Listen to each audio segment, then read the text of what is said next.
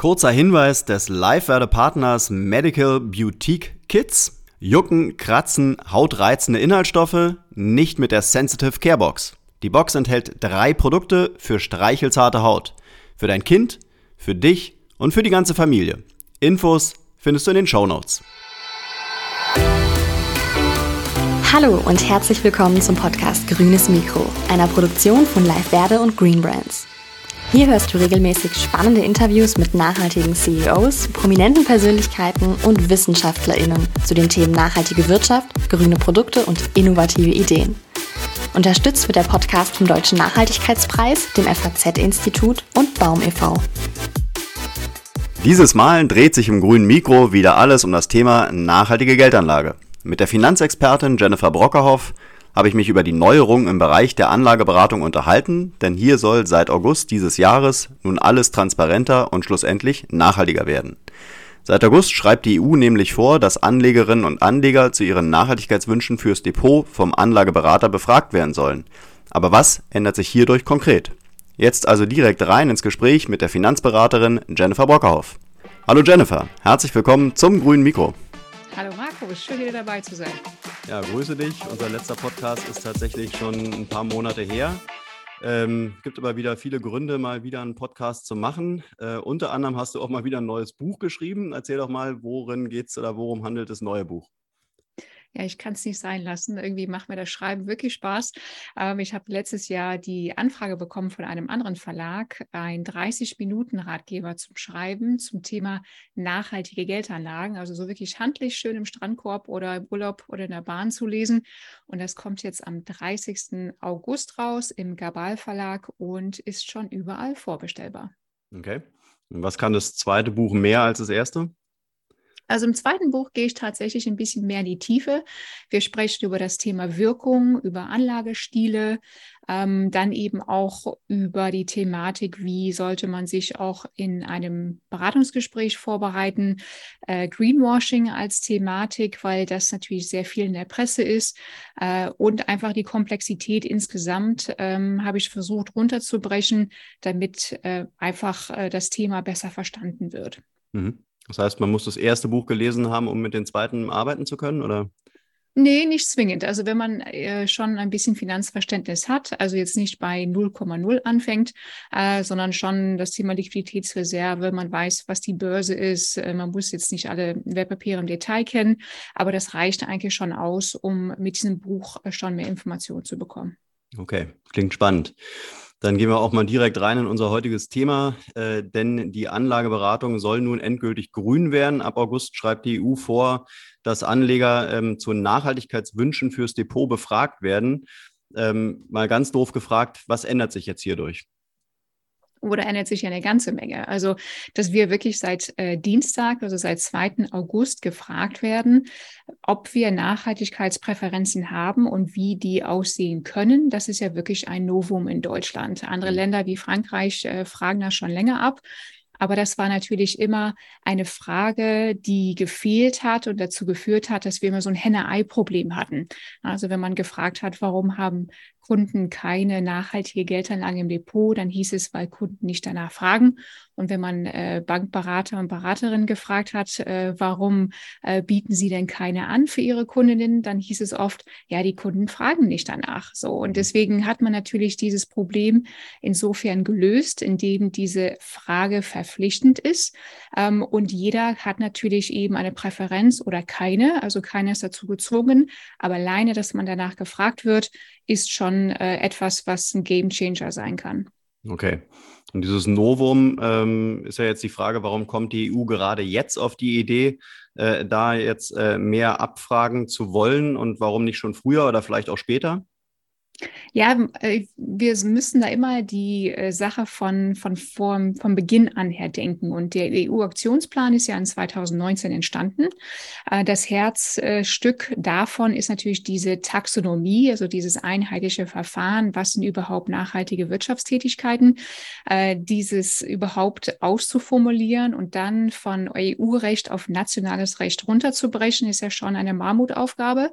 Ähm, und natürlich jetzt durch die ähm, neuen Einführung von Gesetzen. Wir haben natürlich die Offenlegungsverordnung, äh, die letztes Jahr in Kraft getreten ist, wo äh, Anbieter von äh, Finanzprodukten wie Investmentfonds sich erstmal selber einschätzen sollten in äh, wenig nachhaltig, äh, nachhaltig oder eben auch wirkungsbezogen. Ähm, und das wird natürlich jetzt nochmal äh, ausgebreitet auf, was möchte der Kunde eigentlich entsprechend. Das heißt, wenn wir überlegen, warum das Ganze, wir wollen bis 2050 als erster Kontinent klimaneutral werden. Mhm. Deswegen überhaupt diese, ähm, den EU-Aktionsplan und die Taxonomie und das Ganze wirklich dann runterzubrechen auf die einzelnen Länder und äh, in deren Gesetze. Das ist der Grund, warum wir jetzt in dieser Zeitschiene uns äh, äh am 2. August in der Beratung äh, in diesem Bereich befinden. Und da sind wir noch lange nicht am Ende, äh, was die Implementierung von weitende, weiteren Regulierungen angeht.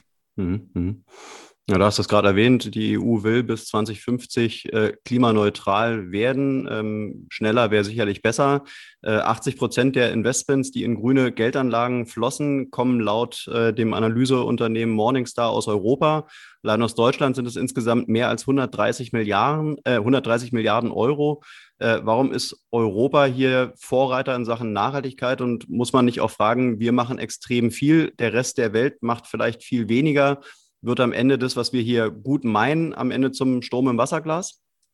Das ist so der Klassiker. Ne? Also wir mhm. machen viel, die anderen machen gar nichts. Also warum machen wir es überhaupt?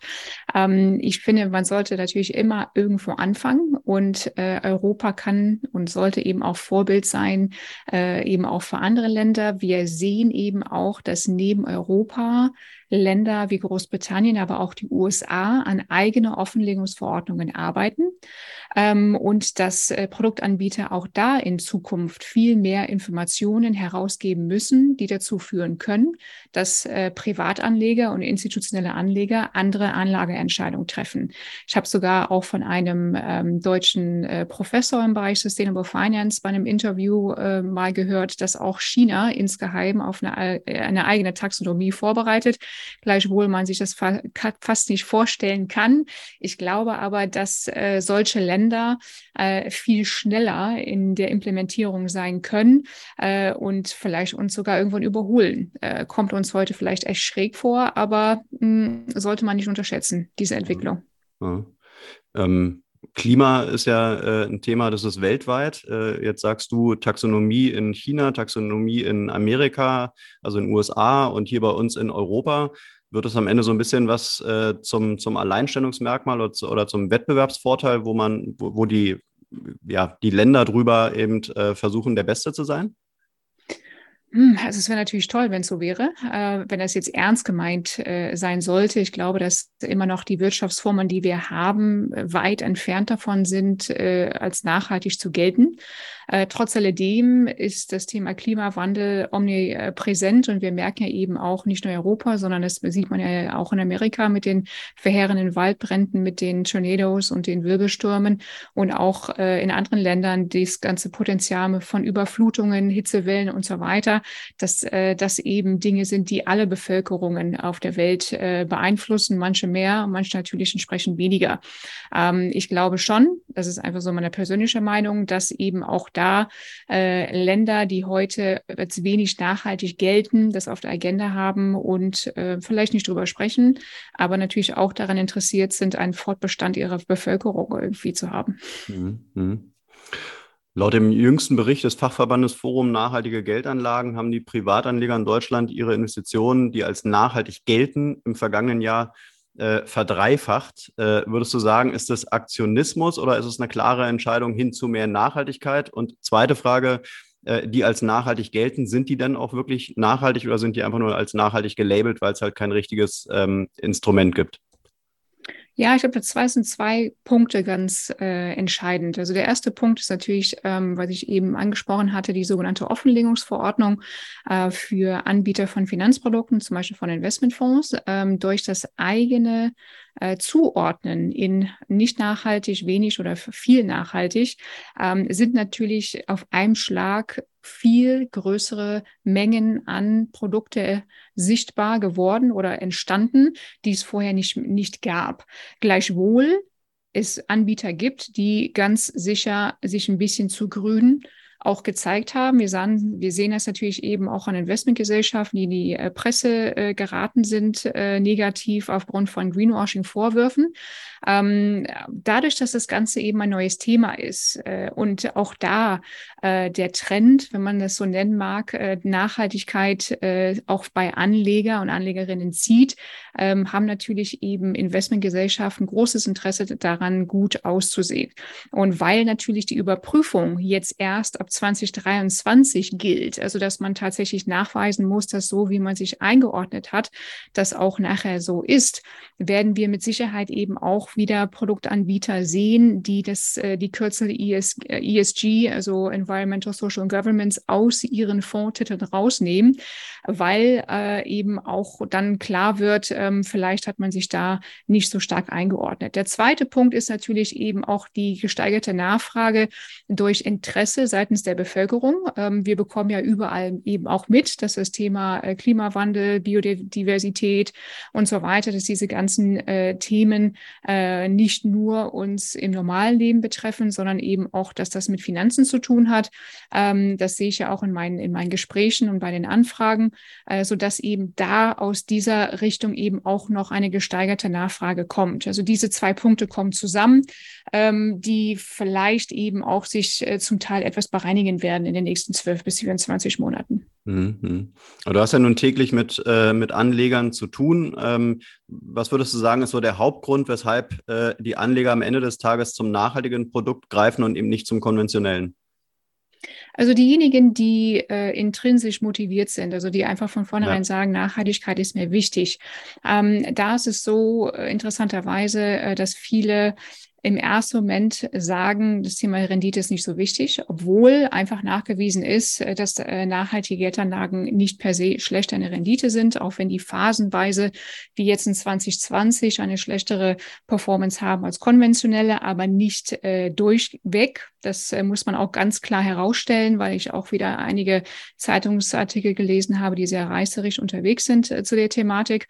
Ähm, und weil viele Menschen, wenn die Geld erben, geschenkt bekommen, selber verdienen, größere Beträge und so weiter. Und äh, dann sich fragen, auf wessen Rücken erziele ich meine Rendite? Mhm. Und das sehen wir ja auch im Bereich Lieferketten, das würden wir auch im Supermarkt sehen, würde man eben diese bestialischen Schlachthäuser sehen im konventionellen Fleischbereich, dann glaube ich auch, dass da der Fleischkonsum äh, drastisch reduzieren, äh, reduziert werden würde, weil wir einfach empathische Menschen sind. Äh, und sobald wir einfach eine Emotionalität in Dinge reinbringt, reinbringen, dann reflektieren Menschen. Mhm. Ähm, so, und ich glaube, das ist auch einfach so der Hauptgrund, dass man merkt, okay, ähm, Geld hat eine Wirkung, immer. Das wird immer mehr und mehr verstanden. Und in dem Moment ähm, ist es einem nicht mehr egal, wo das Geld angelegt wird. Hm. Und woran liegt es, dass äh, nachhaltige Geldanlagen eine schlechtere Rendite haben? Jetzt vielleicht nicht per se, aber bei, bei vielen ist es ja der Fall als konventionelle. Im, Im, Wasserstoffbereich, wir haben das hier oft mit unseren Wasserstoffexperten, da ist es so, dass viele Unternehmen eben noch nicht rentabel sind. Äh, die machen noch Verluste und äh, von daher ist es eher ein hohes Risiko, nur in Wasserstoffaktien beispielsweise zu investieren? Ist es jetzt bei anderen Anlageprodukten das Gleiche? Mm, also wir haben natürlich gesehen, dass äh, viele nachhaltige Fonds ähm, auch Technologiewerte stark im Portfolio berücksichtigt haben und die Technologie Technologiewerte jetzt gerade in 2022 stark korrigiert haben. So und also die, äh, diese konventionellen Firmen sind da nicht so stark vertreten, ähm, so dass es wie jetzt phasenweise äh, Bereiche gibt, ähm, wo eben tatsächlich nachhaltige Fonds äh, schlechter abschneiden als zum Beispiel eine, der jetzt ähm, ähm, Öl oder Gas im Portfolio oder Rüstungsgüter hatte. Ne? Also ähm, das aufgrund der geopolitischen Situation äh, war eigentlich klar, wer jetzt dieses Jahr seit Jahresanfang die Gewinner waren. Mhm. Frage ist, möchte man dabei sein? Ist halt äh, eine Momentaufnahme. Mhm. Ähm, aber wenn wir auf die Metastudien äh, zurückgehen, auf die diversen, äh, die ähm, wirklich von verschiedenen Universitäten in Deutschland und Amerika durchgeführt worden sind, dann ist da immer äh, die, ähm, das Ergebnis, dass in 80 bis 90 Prozent der Fälle langfristig nachhaltige Geldanlagen nicht schlechter abschneiden als konventionelle. Mhm. Und wir sind in der Regel ja Langfristinvestoren und wollen nicht immer nur sechs oder zwölf Monate sehen. Äh, und es wird immer Zeiten geben, wo auch konventionelle aufgrund, wie gesagt, gerade jetzt äh, aufgrund des Ukraine-Krieges äh, äh profitieren von äh, Branchen oder von Bereichen oder von Firmen, die eigentlich per se nicht als nachhaltig gelten. Mhm. Dann lass uns noch mal eine kleine Wiederholung machen. Wir hatten es ja schon auch in den äh, vorangegangenen Podcasts mit dir, hast es auch schon ausführlich erklärt gehabt, aber vielleicht noch mal ein, ja, eine kleine Wiederholung. Welche Mindeststandards beziehungsweise Label-Kennzeichnung gibt es eigentlich, ähm, anhand der die Anleger transparent verstehen, was eine grüne Geldanlage ist?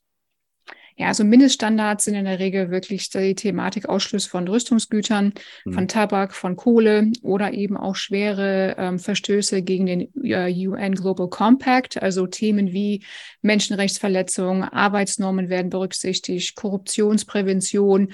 Das ist ja das, was äh, dieser UN Global äh, Compact eben auch beinhaltet. Ähm, das sind eben so wirklich Minimum, Minimum Standards. Das sehen wir auch zum Beispiel ähm, beim äh, Siegel des Forum Nachhaltige Geldanlage.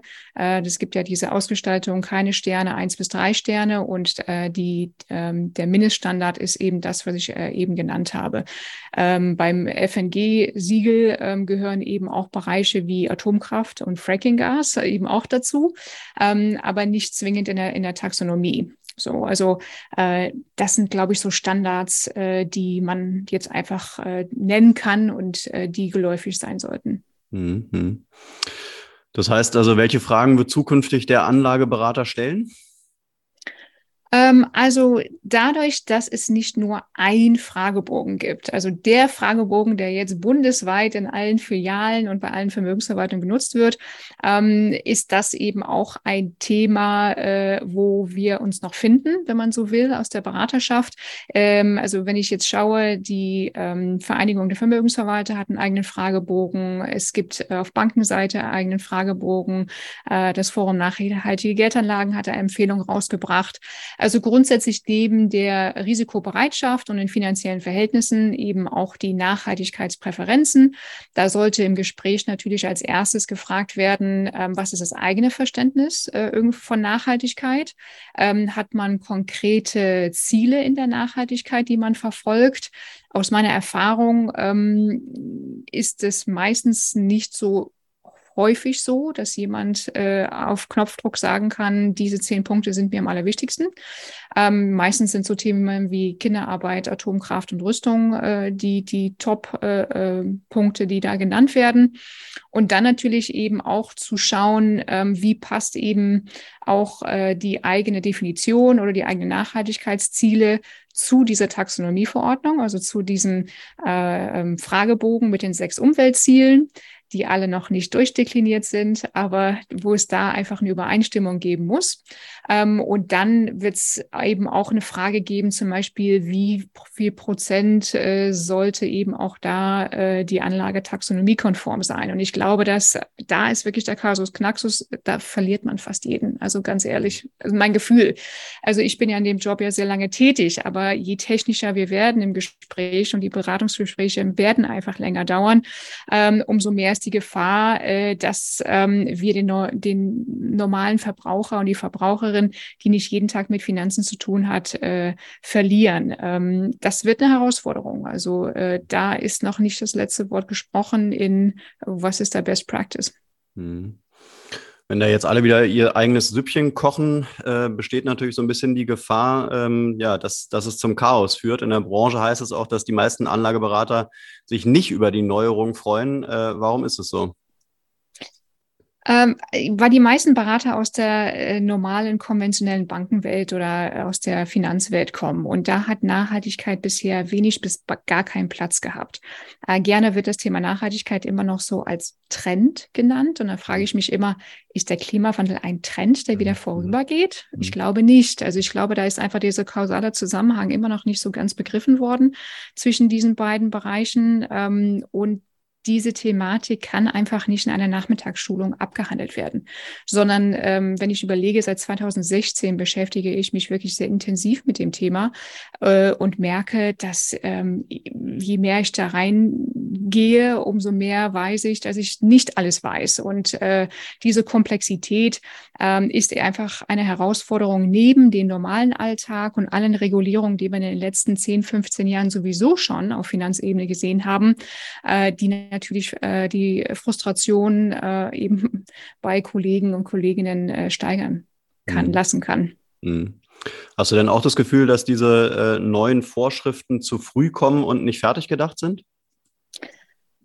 Also ich gebe so einen schönen Satz, ähm, better done than perfect. Äh, hm auch wenn man natürlich im Bereich Gesetze das vielleicht äh, wirklich gewagt ist, das zu sagen. Aber wenn wir sehen, äh, wenn wir die Wissenschaftler äh, und Wissenschaftlerinnen uns anhören, die da sagen, äh, dieses Jahrzehnt ist ein Zeitfenster, was wir beachten müssen, ähm, dann können wir nicht noch zehn Jahre rumdoktern an alles, dass es dann perfekt ist. Und, und wenn ich überlege, ähm, andere Technologien oder wie lange haben bestimmte medizinische Errungenschaften gedauert, bis das so ist, wie es heute ist. Ähm, und ich glaube, dass der Anspruch, dass Dinge perfekt sein müssen, ähm, einfach ein falscher Anspruch ist, gerade weil dieses Thema äh, so ähm, komplex sein kann und multidimensional, ähm, so dass ich sage, es kommt nicht zu früh, ähm, eigentlich zu spät. Da hätten wir eigentlich vor 15 Jahren anfangen müssen. Ähm, und deswegen können wir uns natürlich darüber streiten, aber wir sollten uns nicht nur darüber streiten und Zeit verlieren, sondern schauen, wie können wir uns stetig weiterentwickeln in ähm, wie geht das besser, wie wird das verständlicher, wie können wir das äh, umsetzen, ähm, ne? weil alleine, dass, dass die Daten von normalen Firmen, mittelständische Unternehmen fehlen, weil die noch nie Erhebungen machen mussten, Emissionen von Abfall, von Wasser, vom, vom Fuhrpark oder sonstiges. Mhm. Das sind ja alles Dinge, die in Zukunft äh, gebraucht werden, damit eben Produktanbieter sagen können, äh, mein Produkt, wo ich hier und hier investiert habe, hat eben diese Emission oder äh, hat diese Probleme in der Lieferkette. Und das sind alles Dinge, wo wir riesige blindende, blinde Flecken hatten auch ganz bewusst, damit eben auch alles schön billig bleibt. Äh, und jetzt auf einmal haben wir die Büchse der Pandora geöffnet und das ist halt anstrengend und da müssen wir jetzt durch. Mhm. Dann heißt es ja auch noch, dass die neuen Regelungen für zigtausende Berater im Land nicht gelten. Ähm, ist es so? Und, und wenn ja, bei wem ist es so? Also wir lachen, die äh, Anforderung, die gilt für mich nicht. Okay. die gilt für mich nicht, weil ich bin 34F ähm, nach der Gewerbeordnung. Das heißt, ich bin Finanzanlagevermittlerin und aufgrund von einer Gesetzeslücke, ähm, die jetzt noch bald geschlossen wird, äh, wird es auch irgendwann für mich gelten. Aber es gilt für Vermögensverwalter, für Bankberater ähm, und äh, auch in Zukunft eben auch für Versicherungsberater, die die sogenannte dritte Schicht beraten, also das Thema ähm, Investmentportfolien und fondgebundene Lebens- und Rentenversicherung. Für die gilt das.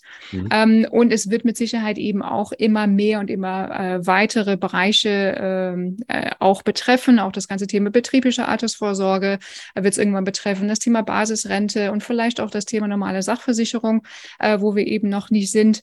Ähm, aber im Großen und Ganzen ähm, sollten alle, die mit Finanzthemen zu tun haben, sich jetzt schon darauf vorbereiten und sich nicht darauf ausruhen, äh, dass man jetzt noch nicht davon betroffen ist. Mhm.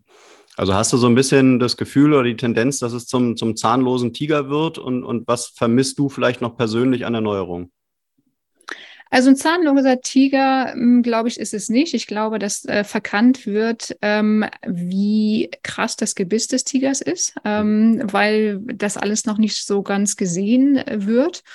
Ähm, mir fehlt manchmal die, die differenzierte Diskussion, ähm, weil dieses Thema wie andere Themen in diesem Land sehr stark polarisierend ist, was ich schon auch äh, schwierig finde und schade. Ähm, und was ich vermisse, sind andere Kollegen und Kolleginnen, die so als Übersetzer fungieren, so wie ich das tue, weil mein Job ist es eigentlich nicht darüber zu informieren, sondern ich mache das ja aus reinem Eigeninteresse. Ne? Ich schreibe ja Bücher aus Eigeninteresse, weil ich dieses Thema voranbringen will. Aber eigentlich ist es ja gar nicht mein Job. Ne? Also ich meine ganze Freizeit geht ja eigentlich dafür drauf.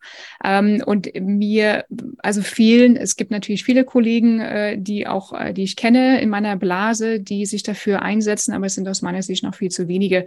Ähm, also das würde ich mir wünschen, ähm, ja, dass sich viele ernsthaft sich diesem Thema annehmen. Mhm. Das heißt ja, wer, wer fragt, der führt. Äh, was rätst du also Anlegern und Anlegerinnen in Zukunft, äh, ihren Berater zu fragen? Ähm, also es gibt so ein paar Punkte, die habe ich auch in mein Buch als Empfehlung mit reingenommen. Ähm, bestimmte Fragen wie im Beratungsgespräch, warum wird diese Geldanlage gerade angeboten? Ähm, wie sieht die Gebührenstruktur aus? Weil ganz gerne behauptet wird, dass nachhaltige Geldanlagen per se teurer sind und das ist widerlegt worden von der obersten europäischen Finanzaufsichtsbehörde. Äh, stimmt nicht, auch wenn ich gestern dazu wieder einen Artikel zugeschickt bekommen habe, wo das Gegenteil behauptet wird. Ähm, aber Nachhaltigkeit soll nicht dazu dienen, dass man höhere Gebühren per se nimmt. Ähm, was sind die Top 10 Positionen an einem ETF oder in einem Fonds? Äh, beispielsweise, damit man einfach sieht, äh, passt das einfach zu der eigenen äh, Vorstellung. Ähm, dann, äh, was äh, zeichnet diese Anlage im Bereich Nachhaltigkeit besonders aus? Also ist es irgendwie thematisch irgendwas Besonderes oder geht es um das Thema Wirkung? Ähm, und äh, warum arbeitet äh, der Berater oder die Beraterin mit diesem Produktanbieter zusammen? Also Thema, ne, ist es geht es hier um Provision oder geht es wirklich darum, äh, um die Qualität des Produkts? Ähm, und äh, hat der oder diejenige einfach auch sich in diesem Bereich weitergebildet? Mhm. Ja, also es ist natürlich auch wichtig, ähm, weil, wie gesagt, äh, dieses Thema nicht in einem Nachmittagsseminar abgehandelt werden kann. Mhm. Glaubst du denn auch, dass die ähm, ganze Branche und auch die Produkte, die angeboten werden, jetzt durch diese, durch diese Neuerung äh, auch wirklich transparenter werden? Oder kann es passieren, dass wenn man zu dem Anlageberater geht, der selber gar keine Ahnung hat, vielleicht auf die Fragen auch gar nicht richtig antworten kann, dass es am Ende schon auch irgendwie zum Rohrkrepierer wird? Nee, zum Rohrkrepierer wird das nicht. Ich glaube, dass es immer noch sehr wichtig ist, dass äh, Kunden und Kundinnen äh, vorher erfragen, zum Beispiel, ne, wie ist derjenige ähm, ausgebildet, wie legt er sein eigenes Geld an, hat er da auch eine Expertise, wie hat er sich auch äh, zu dieser Thematik eben auch schulen lassen. Und da kriegt man ja schon den ersten Eindruck, ist derjenige ernsthaft bei der Sache. Ähm, es wird immer schwarze Schafe geben, aber das liegt häufig daran, dass Finanzwissen und Finanzbildung fehlt und man einfach blind vertraut mhm. und nicht so Common Sense äh, äh nutzt. Also wirklich so ein bisschen die äh, normale ähm, Thema äh, Risiko und Rendite gehen einfach Hand in Hand. Ne? Also wenn das Thema Nachhaltigkeit irgendwie äh, durch ein Crowdfunding-Projekt natürlich groß auf der Fahne steht, aber wir über Totalverlustrisiken sprechen äh, und das nicht richtig kommuniziert wird, dann ist es eine schlechte Beratung. Mhm. So und deswegen ähm, hilft es nicht nur blind zu vertrauen, sondern eben auch eine gewisse Skepsis mitzunehmen, äh, ein paar Basics sich anzueignen, damit man einfach in so einem Gespräch nicht verloren geht. Mhm, mhm. Meinst du auch abschließend jetzt noch, äh, meinst du auch, dass es wirklich äh, in Zukunft äh, jeden betreffen wird oder wie groß siehst du die Schicht derer, die sich um die Themen oder um, um, um Nachhaltigkeit gar nicht so wirklich scheren? Meinst du jetzt seitens der ähm, Verbraucherinnen oder seitens der Berater, Beraterinnen? Nee, seitens der Verbraucher. Also ähm, was schätzt du, mit einer Nachhaltigkeit sagt man immer so 30 Prozent sind wirklich affin, Tendenz steigend. Ähm, wie sind da so deine Erfahrungen? Ähm, also ich glaube, je mehr darüber bekannt wird, also je mehr Dinge mh, hm, im Entstehungsprozess, wo kommen Produkte her, wie sind die entstanden, äh, je mehr das aufgedeckt wird, umso weniger glaube ich, dass es Menschen egal ist, mhm. wie die produziert worden sind. Ähm, aber was ich nicht sehe und äh, ähm, ist auch etwas, was mich natürlich nachher nicht äh, auch irgendwie nachts verfolgt, irgendwie in Albträumen. Und äh, äh, Paul McCartney hat einen schönen Satz mal gesagt, hätten ähm, Schlachthäuser Glaswände, wären wir alle Vegetarier. Mhm. Und ich glaube, da ist was Wahres dran. Ähm, und das ist einfach auch ein Satz, äh, der, finde ich, auch das Gute im Menschen einfach auch irgendwie zeigt. Ich glaube, dass wir per se äh, deutlich nachhaltiger agieren würden, wenn einfach die Entstehungsprozesse deutlich sichtbarer wären. Und deswegen das Thema Offenlegung, Taxonomie, EU-Aktionsplan, ne, das ist auch der Grund, wieso weshalb das Ganze ins Leben gerufen worden ist. Mhm. Mhm. Okay. Dann wollen wir hoffen, dass wir mit der grünen Anlageberatung nicht unserer Zeit voraus sind, denn Themen wie Fracking und Atomkraft äh, sind ja, ja äh, Zeit, ähm, sind ja zeitgemäßer denn je. Ähm, von mhm. daher dir erstmal vielen Dank für den äh, kurzen Exkurs in die grüne Anlageberatung und ähm, ja, bis zum nächsten Mal. Sehr gerne. Bis bald. Danke. Bis dahin. Ciao. Und das war's auch schon wieder für heute mit einer neuen Folge Grünes Mikro. Alle Infos und Links zu diesem Podcast findest du in den Show Notes. Wenn es dir gefallen hat, dann abonniere uns gerne auf den gängigen Streaming-Plattformen und lass eine Bewertung da. Wir würden uns freuen. Bis zum nächsten Mal.